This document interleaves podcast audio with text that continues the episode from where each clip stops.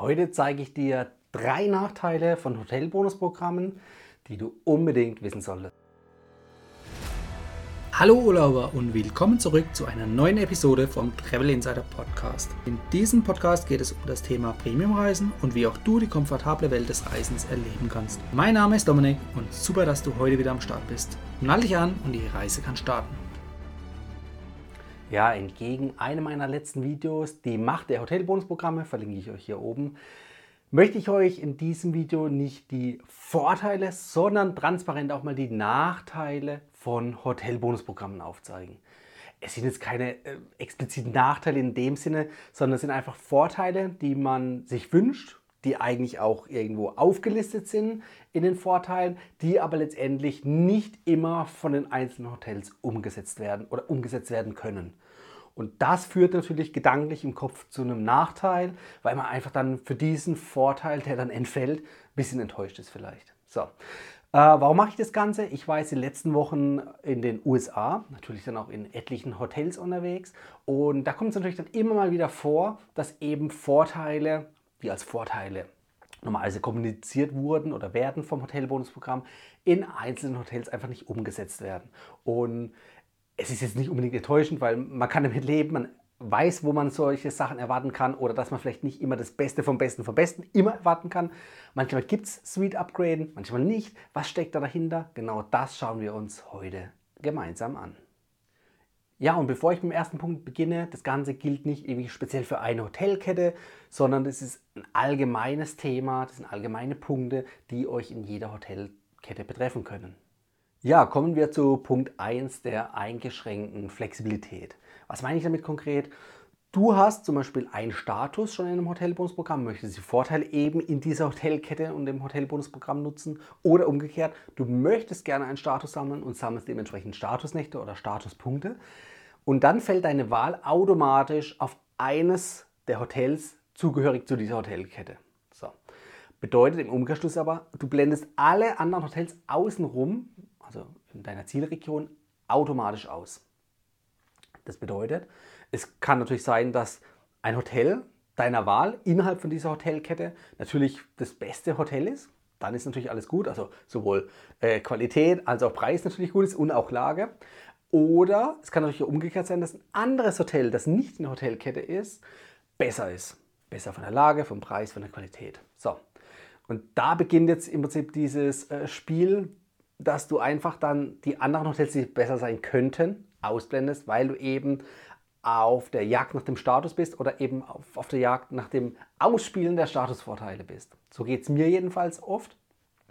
Und es führt eben automatisch dazu, dass man nicht das beste Hotel nimmt, für einen persönlich vom Geschmack her und allem drum und dran, sondern eben vielleicht Abstriche macht, um eben die Vorteile nutzen zu können. Zu den Vorteilen zählt zum Beispiel irgendwie kostenloses Frühstück, Zimmer-Upgrades, Late-Checkout. Also da gibt es viele Vorteile und die Wahl fällt häufig eben auf eines dieser Hotels, ohne jetzt wirklich das bestmögliche Hotel betrachtet zu haben. Und deshalb ist Punkt 1 für mich die eingeschränkte Flexibilität. Also wie gesagt, mit Scheuklappen bei der Wahl deines Hotels ja, in die Planung zu gehen oder auch eben in die Buchung zu gehen. So, das ist für mich einer der großen Nachteile, die ich natürlich auch im Video schon genannt hatte, dass du eben natürlich auch im Sinne des Hotelbonusprogramms deine Loyalität dem Hotelbonusprogramm gegenüber äh, offenlegst oder auch äh, durchführst, eben mit dem Hintergrund, dass du eben die Statusvorteile oder halt auch äh, dies, das Sammeln von den Statuspunkten oder Statusnächten hier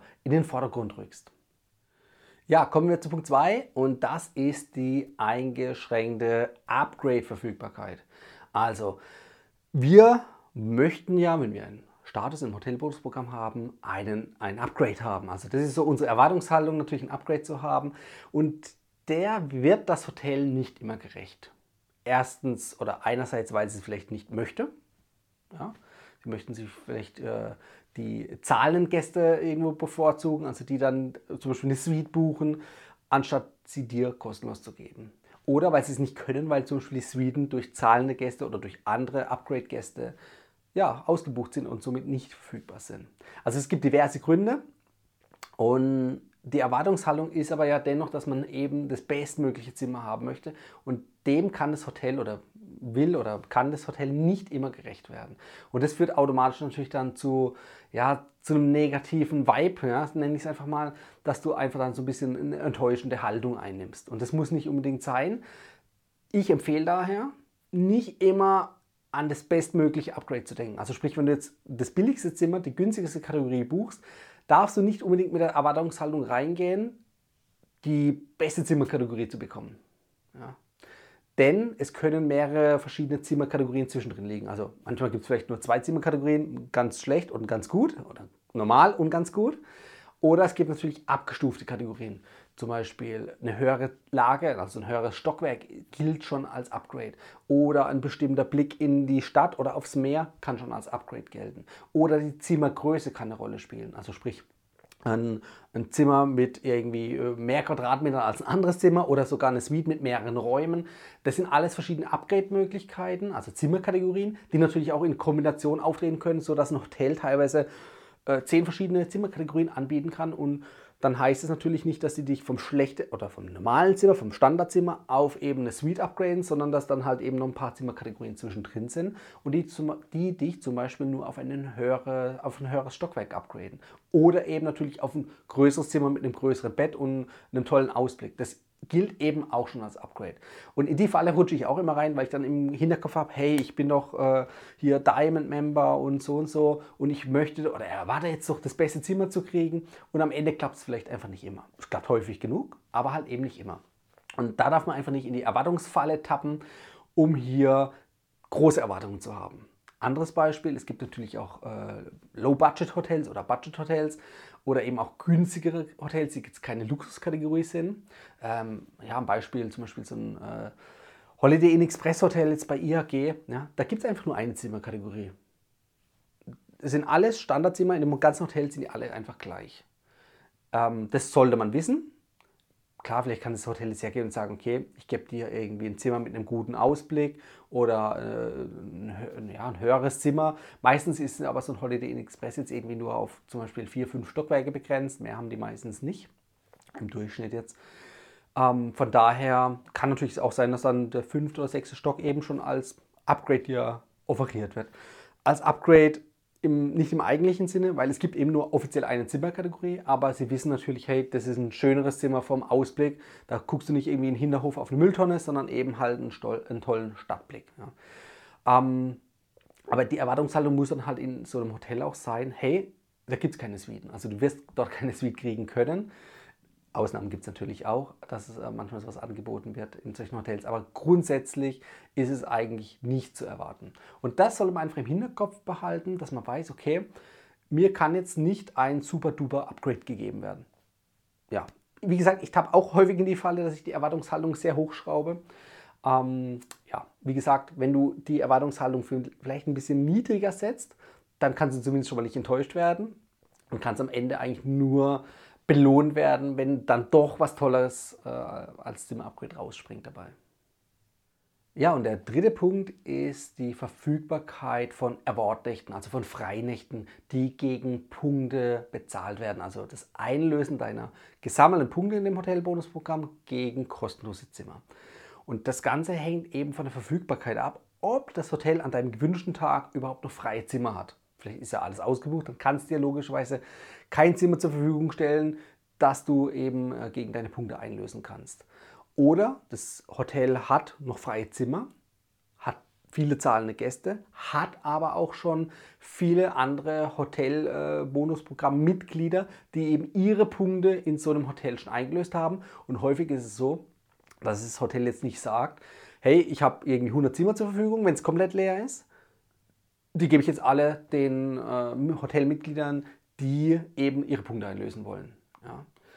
Das wird das Hotel nicht machen, sondern das Hotel bevorzugt natürlich zuerst oder primär zahlende Gäste, die Geld ins Haus bringen. Ja.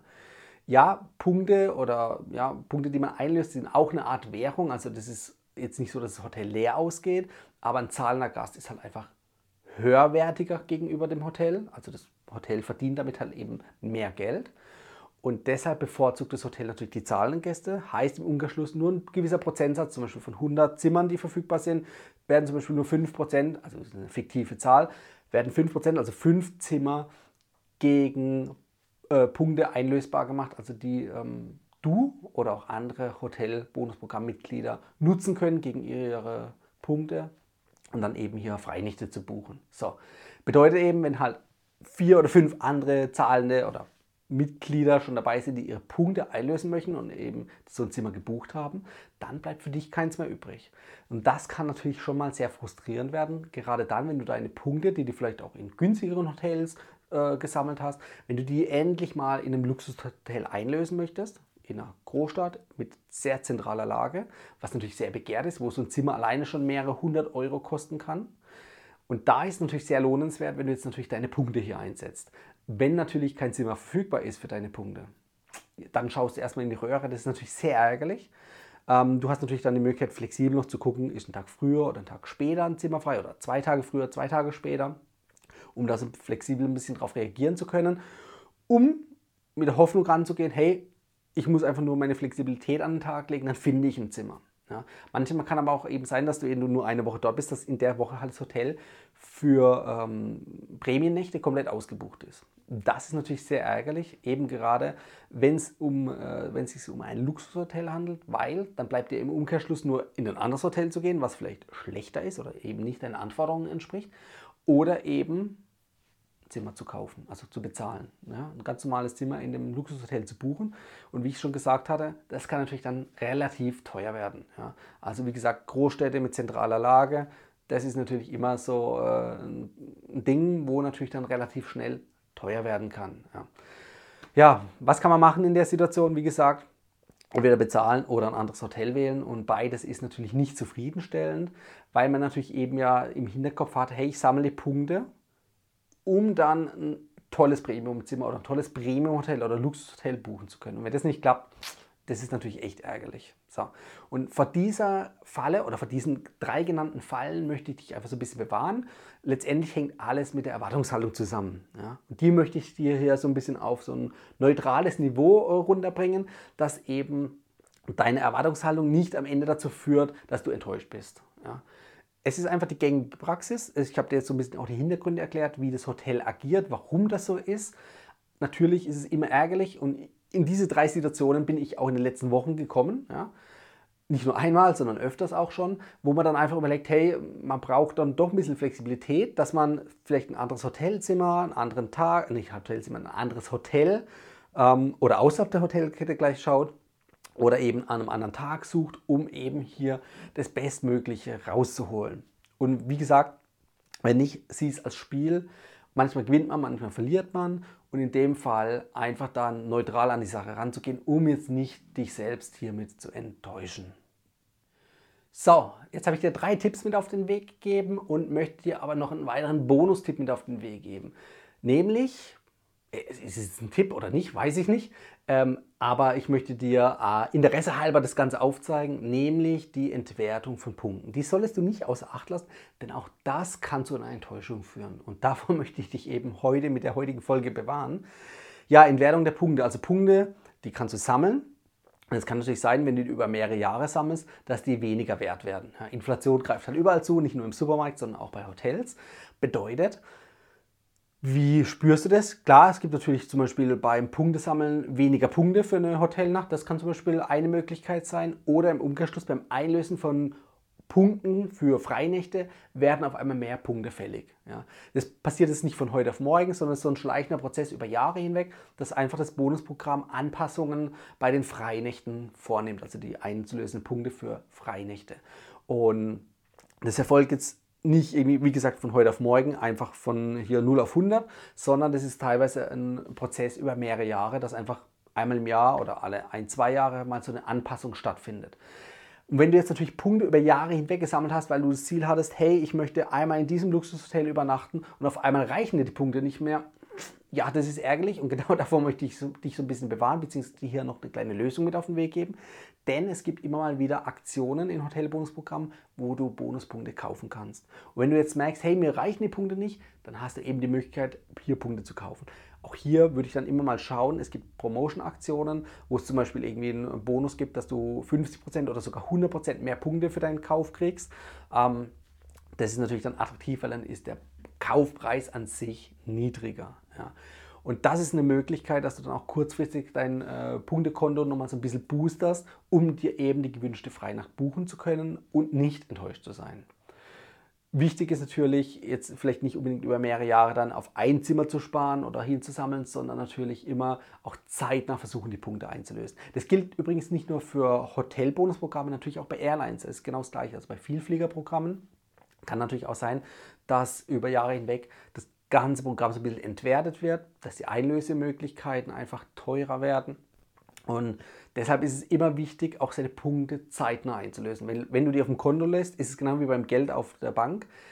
Die Inflation frisst das Geld mit der Zeit oder in dem Fall die Punkte mit der Zeit auf. Und deshalb versuche ich immer natürlich deine Punkte temporär zu sammeln in, sag ich mal, absehbaren Zeiträumen, um damit dann eine Buchung von der Freinacht durchzuführen, um eben der Inflation hier so ein bisschen aus dem Weg zu gehen. So, jetzt habe ich dir sogar vier Tipps mit auf den Weg gegeben ja, ich habe es vorhin schon mal gesagt, so, sind es wirklich Tipps? Ähm, es soll einfach deine Erwartungshaltung so ein bisschen bremsen und dich vor den Gefahren, die da lauern können, auf dich so ein bisschen bewahren und dir so ein paar Möglichkeiten auch aufzeigen, wie du dem Ganzen aus dem Weg gehen kannst. Ja? Also sprich, Hotelbonusprogramme sind jetzt an sich nicht negativ. Das möchte ich in der heutigen Folge auch klar äh, hervorheben und verdeutlichen.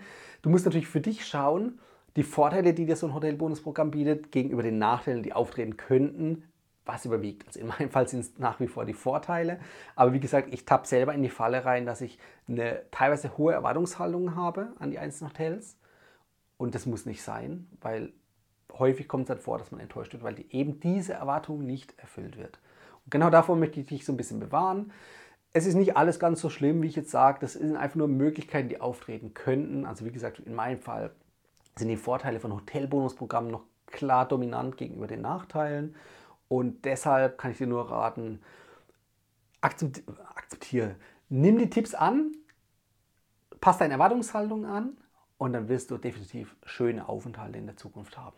So, jetzt an dieser Stelle würde mich natürlich auch deine Meinung interessieren. Das heißt, schreib sie mal unten in die Kommentare unter das Video, was so deine Erfahrungen sind, was waren so deine Erwartungshaltungen in den letzten Wochen, Monaten oder sogar Jahren und in welchen Hotels wurden diese Erwartungshaltungen nicht erfüllt?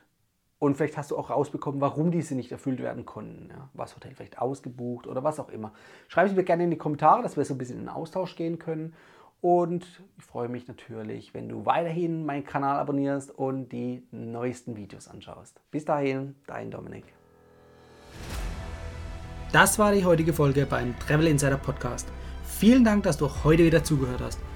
Gib mir doch mal Rückmeldung, wie du die heutige Folge fandest. Hat dir diese Folge gefallen, dann abonniere den Podcast und erfahre mehr zum Thema bezahlbare Premiumreisen. Und hinterlasse mir eine 5-Sterne-Bewertung bei iTunes. Ich wünsche dir eine schöne Zeit auf deiner nächsten Reise. Und immer daran denken, auf dem Blog www.travel-insider.de vorbeizuschauen, damit du auch die neuesten Reisedeals erfährst. Bis zum nächsten Mal, wenn es wieder heißt Boarding Completed. Ciao, dein Dominik.